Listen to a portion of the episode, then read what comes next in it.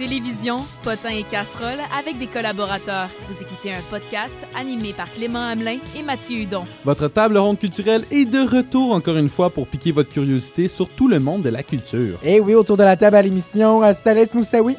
Et oui, je vais vous parler d'humoriste femme. Et Michael Je Pavone. vais vous parler d'une série télévisée avec une petite twist. Et Clément et moi, vous le savez, on vous parle télévision, culture, showbiz, cuisine, à vos fourchettes. Bienvenue à Poutine culturelle. Bonne émission. Vous écoutez la, vous écoutez la Poutine culturelle. C'est le printemps, les bourgeons bourgeoises et petites bêtes font des petites bêtises. Et tout cela signifie que la plupart des émissions et des séries se terminent. Mais ne désespérez nullement parce que cela marque aussi le début d'une nouvelle saison télé. Cette année, on a droit à un nouveau talk show quotidien Radio-Canada. On vous présente Bonsoir, bonsoir.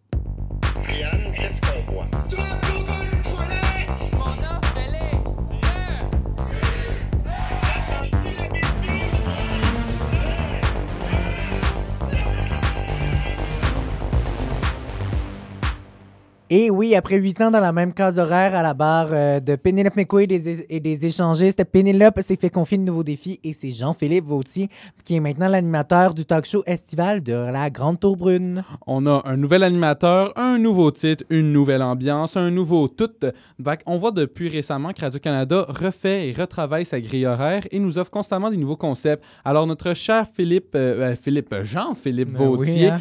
qui anime La soirée est encore jeune et tout récemment Les dieux déchus de la danse, reçoit ses invités sur un plateau qui prend un vibe un peu bar branché, hipster, tropical. Bon, on le sait plus, mais est-ce que ça fonctionne son concept, Mathieu? Euh, sur papier, l'idée est intéressante, c'est convivial sans prétention, mais à un moment donné, faut pas abuser de la convivialité. Par exemple, au retour des pauses, Jean-Philippe, il va continuer souvent une conversation qui a été entamée durant les pubs et il va re-souhaiter un peu plus tard la bienvenue à son émission. Ça peut sonner un peu fake de faire ça à chaque fois, donc ça fonctionne, mais c'est encore drôle.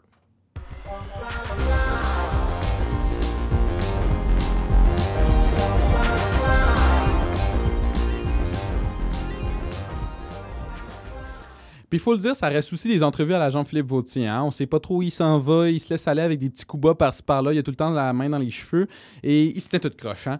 Puis selon moi, il a voulu amener son personnage de La soirée est encore jeune à la télévision.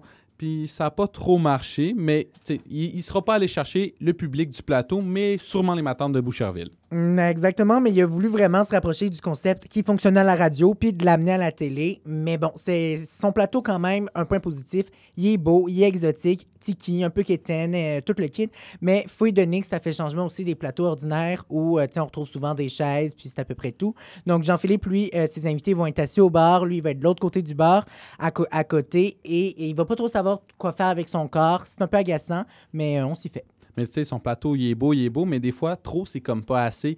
Il y a des décors partout, tu sais pas trop regarder, puis je pense que ça reflète un peu euh, l'image de l'émission. Et comme dirait notre bon réalisateur, euh, faut toujours que tu te rappelles que ton public a 5 ans d'âge mental, alors tu dois tout lui expliquer. Et là, il y en a trois à voir, pas assez d'explications. Ça rend un peu le visionnement difficile, selon moi. Exact, ça résume parfaitement le show. Mais sinon, on a beaucoup entendu parler de l'émission lors de la première semaine parce que c'était juste des grosses vedettes qui étaient invitées. Donc, on a eu évidemment euh, les Guylaine Tremblay, Véronique Cloutier, Jay Dutemps, Marie-Pierre Morin, compagnie. T'en penses quoi de tout ça?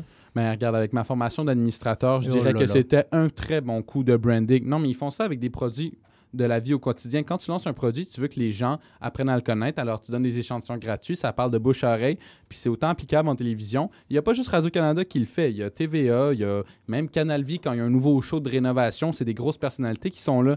Alors je pense qu'il n'y avait pas affaire à critiquer parce que tout le monde le fait et je pense que c'est normal quand tu lances un nouveau projet. Exact, parce que pour qu'un show fonctionne, faut qu'il y ait du public. Et pour attirer un public, faut des vedettes. Exact. Mais là, il y a Game of Thrones qui a commencé. Alors moi, j'ai seulement pu regarder, bien, investir une semaine de mon temps Game pour Bonsoir, Bonsoir, toute une émission. Mais toi, Mathieu, tu as eu le temps d'investir et de voir si l'émission allait s'améliorer pour son public. Donc, en effet, ils ont du direct, donc ils profitent de euh, cette euh, opportunité-là pour faire des changements, des petites, euh, des petites adaptations. Puis c'est tant mieux, mais malheureusement, je pense pas suivre Bonsoir, bonsoir, comme j'ai suivi Pénélope et les échangistes dans les dernières années, parce qu'au niveau contenu des entrevues, il manque un petit quelque chose. Puis ça, ça enchaîne avec un point que je vais apporter, que je sais que tu n'es pas tout à fait d'accord, mais moi, j'ai l'impression que les talk shows au Québec, ça se meurt. Je m'explique, on ne se fâche pas tout de suite. Ça fait des années qu'ils essaient des nouveaux concepts, des nouveaux animateurs. Il n'y en a pas de match Tinder. Il y en avait seulement un, puis maintenant, il y a des petits problèmes judiciaires en ce moment, alors on n'en parlera pas plus. Mais justement, j'ai l'impression que les talk shows au Québec, c'est pas comme les talk shows aux États-Unis où les diffuseurs se battent pour des animateurs parce que c'est populaire, ça pogne, tout le monde regarde ça autant sur Internet qu'en live. Fait que j'ai l'impression que oui, la formule revient tout le temps, mais ça fonctionne plus. Mais regarde, les sceptiques peuvent être confondus. Impressionnez-moi. Mais je suis pas d'accord parce que je pense qu'il faut juste trouver un bon match entre un bon animateur, une bonne case horaire, un producteur et un diffuseur. Puis quand on a tout ça, le concept, c'est pas compliqué. Mais moi, deux chaises, quelqu'un qui pose des questions, quelqu'un qui répond, le tour est joué. Mais en même temps, le concept, c'est pas compliqué. Est-ce qu'on pourrait passer à autre chose et trouver des nouvelles idées? Mais passons à la suite. Mais non, parce que dans le sens, un talk show, ce qu'on veut, c'est des réponses à des questions. Pas besoin de faire, euh, de faire rénover ta cuisine avec une vedette pour avoir des réponses à tout ça. Mais bref, à vous de regarder. Alors, c'était le talk show estival de Radio-Canada. Bonsoir, bonsoir. Diffusé du lundi au jeudi à 21h et disponible en rattrapage sur tout.tv et sur le site de l'émission. S'il était un cocktail, ce serait. Ah non, attends, c'est vrai, il boit pas. Voici la chronique Salès Moussaoui et Humour.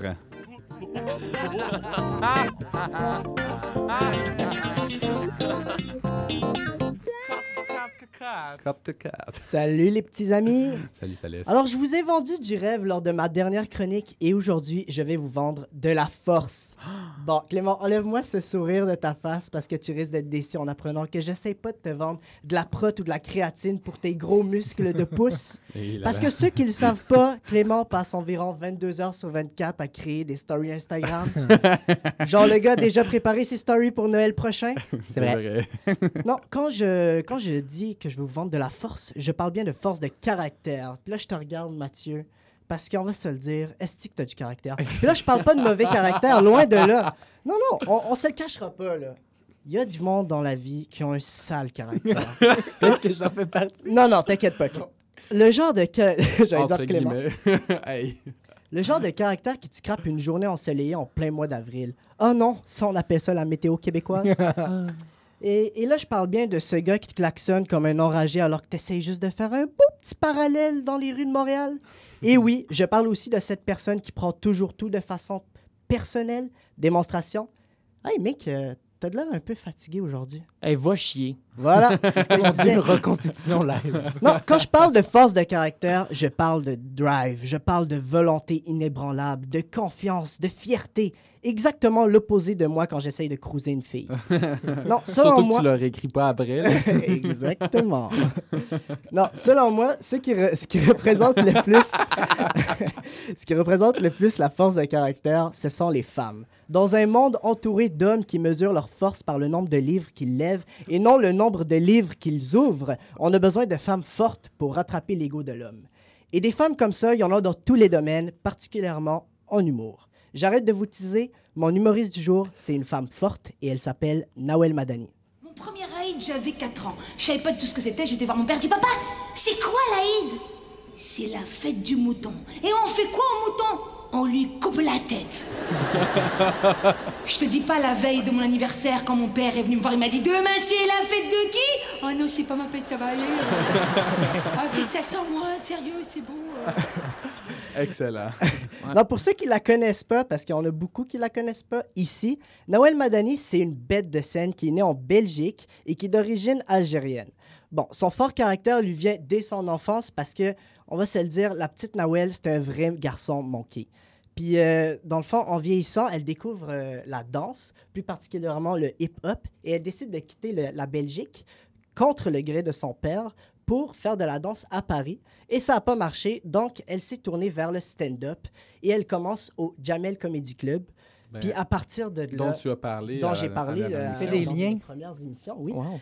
Et à partir de là, sa carrière a vraiment euh, elle a grimpé. Euh, en gros, en quelques années, Nawel a su enchaîner les projets pour se rendre au sommet de l'industrie de l'humour et je dirais même de l'industrie du spectacle. Parce que voir Nawel en show, c'est une explosion de satisfaction, les amis. Et je vous dis, il y en a pour tous les goûts. Il y a de la danse, il y a du chant, il y a du sketch et bien sûr, il y a du stand-up. C'est vrai, toi du caractère. Tu vois, par exemple, moi dans ma famille, on a un chien, un berger algérien. Mais un chien dans une famille d'arabes, il a vraiment une vie de chien. tu vois. Et ouais. Moi, je vois le chien de la voisine, c'est lui fait Viens ici, Gucci. Ainsi, Gucci. Donne-moi la papate. Mon père, quand il a vu ça, il a pété un plomb. Attends, c'est un Algérien, il est fier. Devant elle, il a fait Viens ici, le chien, viens ici, viens ici, viens ici. T'as garé la voiture Allez, va sur Internet, va Je confirme, la fierté algérienne, c'est quelque chose. Non, sincèrement, juste Ouais, moi les- aussi, je confirme. Tu confirmes, hein, ceux qui me connaissent. hein. Non, sincèrement, ce- juste l'écouter, c'est pas assez pour saisir le personnage. En fait, Nawel a plusieurs personnages. Euh, elle joue sa mère, son père, des célébrités comme Beyoncé, Oh, Michael Jackson, Dieu. des personnages plus fifilles, puis des femmes au caractère vraiment fort comme des capitaines de l'armée. Et je vais vous l'avouer, mon personnage préféré, c'est le garçon manqué. Puis si vous voulez voir tout ça, ben vous pouvez euh, aller voir son One, man, one Woman Show. Oh oui. Oh, bien. Euh. Ah. C'est moi la plus belge. Ah! Très Puis, fort. Si bon souhaitez, branding. Si, si vous souhaitez vraiment comprendre qui est Nawel Madani, ben, je vous conseille aussi d'aller voir son film qu'elle a sorti, qu'elle a réalisé, et elle a même joué dedans. C'est l'histoire de sa vie. C'est un peu un film euh, presque autobiographique où elle parle de elle, mais elle parle aussi de, de la place de la femme dans l'humour, plus particulièrement en Europe. Et euh, comment dire, l'humour sans les femmes, c'est comme une poutine sans fromage squitch squitch. C'est moins bon, c'est moins goûteux, c'est juste une frite sauce. Ah, wow. Têteux. C'était tout pour C'était moi, bon. les amis. Bravo. Merci, C'est le Thalès. final.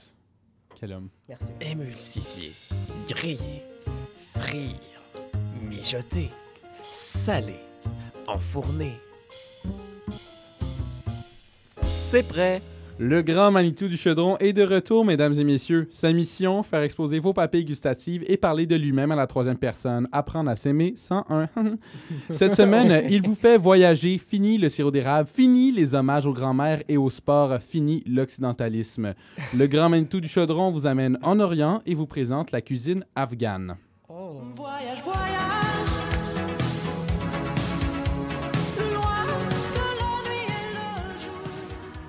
La cuisine afghane, un art culinaire très peu connu, mais mille fois plus savoureux que la majorité de la cuisine.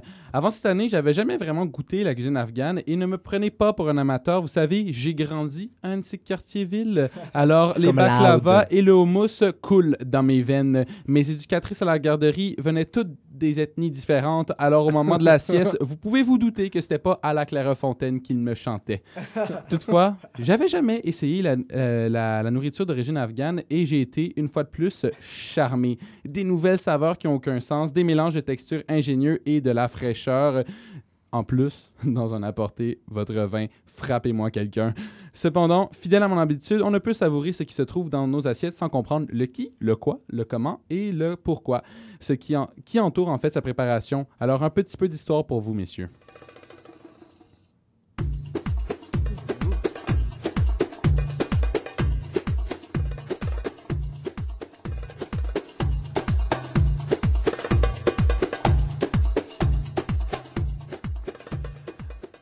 Alors, l'Afghanistan, un point de passage entre l'Asie et l'Orient, était autrefois un territoire euh, très important pour la route de la soie. Sa géographie, entre autres, était montagneuse, son climat aride avec des étés très chauds et des hivers glaciaux qui ont beaucoup influencé, bien évidemment, sa cuisine. Autrefois, avant ses guerres et ses révolutions, l'Afghanistan était un grand producteur de fruits. Euh, au sud, les terres étaient vraiment chaudes et au nord étaient très humides. Alors, le pays produisait des fruits comme le raisin, l'abricot, le melon et la pastèque. L'Afghanistan était en fait reconnu pour sa production abondante et riche. Et il fut un temps aussi, attention, où la production de vin était permise et très Oh. populaire et l'Afghanistan était reconnu pour son très bon vin.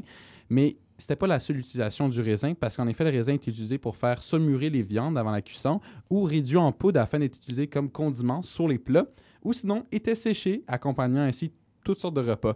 Sinon, ils étaient aussi très forts dans la production de sirop à base de fruits, notamment de la poire afghane qui était très, très convoitée dans les pays euh, voisins.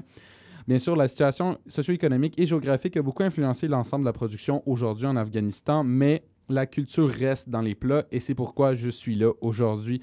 Aussi, il est important de savoir que 85% de la population afghanistane était Afga- Afghanistan, ça se dit, était paysanne en fait, et ça, ça a beaucoup influencé la cuisine. Donc, ils devaient utiliser 100% de ce qu'ils produisaient, ne pas gaspiller. C'est pourquoi on va retrouver beaucoup de techniques de conservation, genre des fruits séchés, des sirops, euh, des marinades.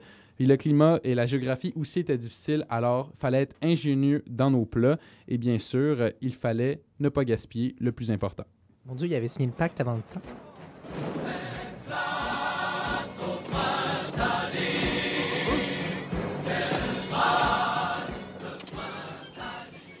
Alors, qu'est-ce qu'on peut retrouver dans une bonne assiette afghane?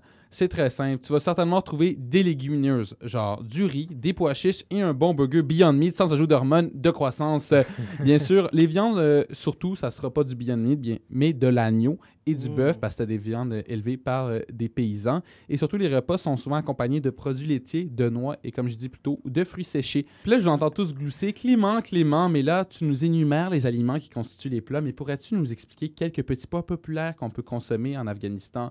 Puis là, je vais vous dire, oui, ça laisse. Tu lis si bien dans ma tête. Ah, mais tu vois. Puis là, je vais te répondre, ça laisse. Merci pour cette belle relance. Parce que oui, je vais vous en parler. Suite à mon expérience au Khyber Pass, restaurant afghan sur Avenue du Lutte à Montréal, j'ai pris quelques notes qui pourraient vous intéresser. Puis avant, j'aimerais ça vous contextualiser un peu parce que le restaurant Khyber Pass sur du Lutte à Montréal euh, tient son nom d'une vraie région en Afghanistan, le Khyber Pass, dans la région du Khyber Pass en Afghanistan. Dieu, Le hein? plus important passage, dans le fond, c'est le plus important passage entre le Pakistan et l'Afghanistan, et qui est la route des soies, et qui est le mélange des cultures. Alors, bien sûr, ça influence beaucoup le menu du resto.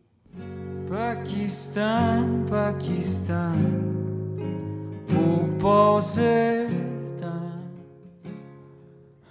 Alors, j'ai un petit top 4, en fait, de ce que j'ai mangé au resto et que j'aimerais vous partager. Puis tout d'abord, c'est le premier s'appelle un Un croûti, c'est quoi? C'est un morceau de pain sur lequel on met euh, du croûte, euh, c'est-à-dire un fromage séch- séché, de l'oignon et de la menthe sèche. Alors, tu arrives au resto, ils te servent ça. Hum, T'es comme, oh, c'est un petit avant-goût de ce qui, ce qui arrive dans ta bouche.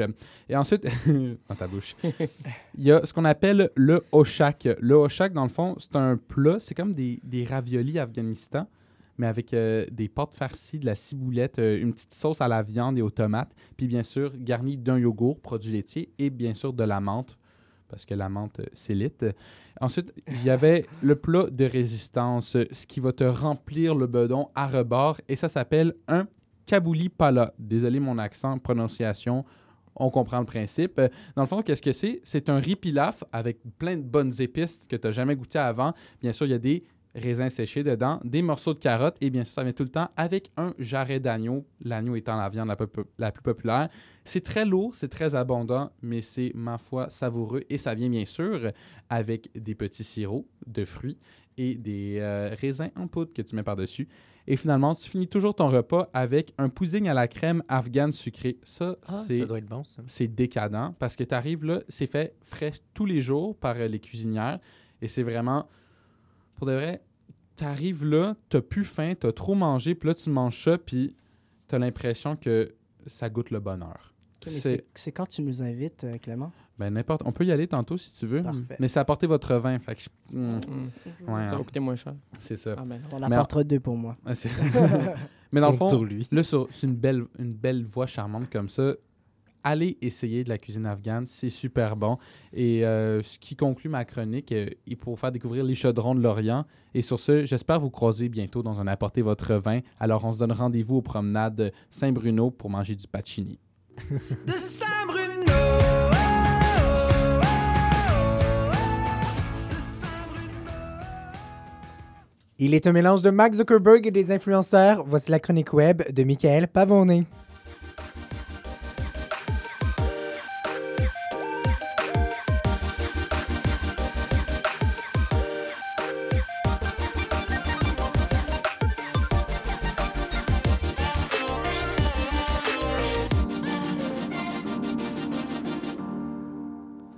Ben merci pour ce jingle fantastique. Dernièrement, j'ai écouté sur Netflix la saison 2 du remake de l'émission d'animation Sabrina l'apprentie sorcière. J'ai eu de la misère, je vous dirais. Puis c'est pas à cause du jeu d'acteur. Je me suis rendu compte assez rapidement que les sorciers dans cette série-là get laid plus que moi. Genre, eux autres, ils se lèvent le matin, ils se battent journée longue contre des démons et les forces du mal, mais ils ont le temps d'avoir un three-way drama love entre un loup-garou puis des magiciens et toujours avoir le moment pour se questionner sur qui qui qui sera mon prochain French. Mon, mon rêve. C'est comme Occupation Double, mais à un autre niveau. La baguette brandie est prête au combat. La magie se perd. Pouf, à la casame et noix de macadam. Puis c'est rendu une orgie dans le poudlard de Sabrina. fait que moi, je suis chez nous devant la TV, en bobette, à regarder ça et à être étrangement jaloux. C'est fou à quel point aujourd'hui, l'hypersexualisation sur les médias, ça pogne. C'est la grosse mode. Voir des surhumains puis des paquets de muscles se jouer sur les nipples pour que toi, jeune complexé, ayant un historique presque vide de relations sexuelles, tu te dises Et si seulement. Comment, si seulement quoi? Si seulement toutes les filles de la planète étaient boostées au maquillage puis qu'ils seraient pas capables pour une seconde de pas s'accrocher à un petit boy-boy. C'est vrai que c'est pas une, c'est, que c'est une super belle peinture de la femme forte et indépendante qu'on veut instaurer pour nos prochaines générations. La. La sexualité est devenue pilier de notre civilisation et la technologie l'aide à devenir la marchandise. On va vous montrer ces boules à la TV, ils vont capoter. On va faire une scène de sexe tellement réaliste que même le caméraman de la scène va se crosser dessus. Hey, on, per- on perd des codes d'écoute. Mettez les acteurs flambant cul. Pas vrai, il n'y a pas meilleur moyen de faire de la, de la bonne TV à part de cracher sur les principes de la femme puis de complexer les petits gros boulimiques qui sont déjà plus à gagner d'aller bouger que de s'asseoir sur son couch à se taper des vampires diaries de ce monde. On change de sujet. Les robots font-ils l'amour, mesdames et messieurs? Ça y va fort aujourd'hui, ça y va fort. dans les grandes questions. Ah oui. hein. Cuisine afghane, robots qui font du sexe, qu'est-ce qui se Qu'est-ce qui passe? s'en vient? Watch out? Eh bien, malheureusement, oui, à la question de s'ils font l'amour, les robots.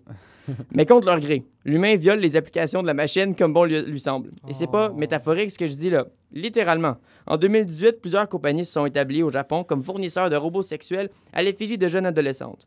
Un homme sur cinq. Un homme sur cinq au Japon en ont une. Dans leur placard à balai. Il y a, une fausse petite fille à batterie qu'ils utilisent quand bon leur semble pour se vider les schnitzels. Mais quelle bonne idée! Ouais, hein. J'adore encourager la pédophilie et le viol. C'était de l'ironie. Je ne condamne pas. En tout cas, bon. c'est correct, tu peux sortir. Avec ton robot. c'est ça. Non, j'ai pas de robot, mais tu sais, au clair, je j'encourage pas ça. Ben, c'est correct, là. Ça. Entre guillemets, j'ai pas de robot. C'est ça, je dis ça juste pour le podcast. mais, Un euh, ami, en a un. C'est ça. c'est ça le progrès scientifique? Ben, coudon. J'appellerais ça plutôt ça un déclin technologique. Mais bon, encore une fois, on est revenu au Moyen-Âge. On traite la femme comme un paquet d'écrous puis de vis. On viole des robots comme si c'était la routine, puis on se touche la graine devant l'inceste parce que c'est la tendance du porn. Écouter du mom fucking her son, puis du orgy with the family, ça rime, OK? Au moins, ça Oh. rime, c'est un petit peu plus doux. My stepbrother step into my room. C'est ça. Oh no! Mais attention à vous, jeune petit cerveau en pleine découverte sexuelle, à ne pas prendre pour exemple ces fantaisies. Nous croyons que vous êtes assez intelligent pour faire la différence entre fiction et réalité sexuelle, bien que vous n'avez jamais eu d'expérience de la sorte. L'industrie du porn, et j'y inclus les séries télé Netflixiennes, ne sont là que pour accumuler le clic et s'enrichir sur vos hormones en quête constante de sexe. Bref, sans même avoir à parler des réseaux sociaux brise-cœur puis des super like moi la batte, je peux vous dire que j'aime mieux pas m'a- m'affilier avec cette propagande sexuelle où la machine n'est qu'esclave. Malheureusement, je me laisse quand même avoir. Je suis pas mieux, je regardais pas une, mais deux saisons de Sabrina l'apprentie sorcière, même si c'est pas si bon que ça. Merci. Wow, bravo, Salès. Hey!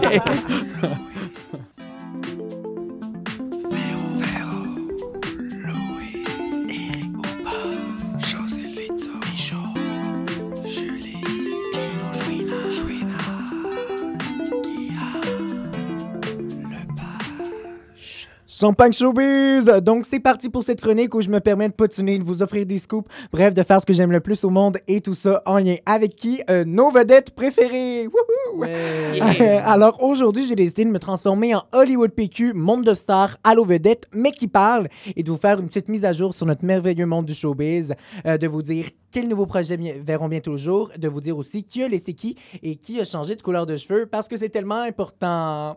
Coucou notre roman. Euh, tout d'abord, une nouvelle série a été annoncée à TVA et les tournages ont même débuté récemment. Ça s'annonce très bien, pour vrai, une belle histoire, une bonne distribution, talentueux réalisateur, mais le titre... Oh là là. Ça s'appelle Alerte Amber. Oui, oui, comme dans Attention, Alerte Amber au Nouveau-Brunswick, un garçon de 8 ans a été kidnappé dans une fourgonnette rouge. Moi, je suis pas à l'aise, là. Dans la vie, il y a autant de possibilités de titres que de mots dans un dictionnaire. Oui, mais, Mais- c'est une question de branding, Mathieu. Oui, branding, sais, faut en Mais parler. c'est là. ça, quelqu'un, là, dans une réunion, a décidé de s'arrêter sur un terme utilisé pour signaler la- le- la- l'enlèvement d'un enfant. Oui, je comprends, la série porte sur la disparition d'un enfant autiste, mais le champ lexical du mot disparition est quand même plus vaste qu'alerte Amber. Imaginez la confusion, là. Mais qu'on en parle en bien, comme tu dis, ou qu'on en parle en En mal, mal. l'important, c'est qu'on en parle. Mais tu sais, ils n'ont rien inventé parce que Corias, il était là bien avant eux avec sa chanson qui s'appelle elle aussi Alerte Amber de son dernier album. Kids on the run. Alerte en bas. Fils de personne. Dans une ville étrangère. Sous le ciel d'automne. Seul dans un cimetière. Sous la pluie, puis Un fils de personne, lui aussi. Voyons, voyons. Mais en parlant de ça, là, on a appris dernièrement qu'Hubert Lenoir et Yes McKen, anciens membres de Dead Obies, travaillent sur une collaboration qui reste quand même assez mystérieuse et secrète, mais qui va être dévoilée pendant trois spectacles spéciaux au Foufoune électrique. Oui, oui, au Fouf. Et est-ce que pendant la soirée, Damien va rencontrer une nouvelle petite Fanny? Ça reste à suivre, là. Mais moi, pour vous préparer, je vous ai créé un super bon match-up. Attention à la maison.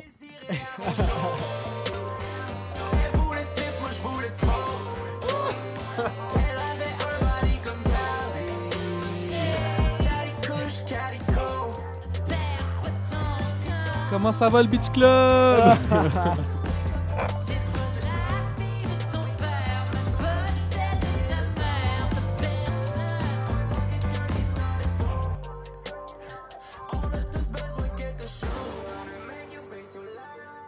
10 sur 10. Ah, pas pire, ça va être sur SoundCloud très bientôt. Mais récemment, on a aussi appris une grande nouvelle. Notre Céline nationale, Céline Galipo, ah, oups, Dion, je me suis trompé, elle se ressemble tellement, mais quand même, vous pensez pas que j'allais vous faire deux minutes sur Céline Galipo, mais bon, Céline Dion a annoncé une tournée nord-américaine récemment et un nouvel album en anglais qui va sortir en novembre 2019. Mais pour ceux qui suivent un peu Céline, on avait tous, je dis on, là, c'est des amis. On avait tous arrêté de croire que à cet album, comme on a arrêté de croire au Père Noël.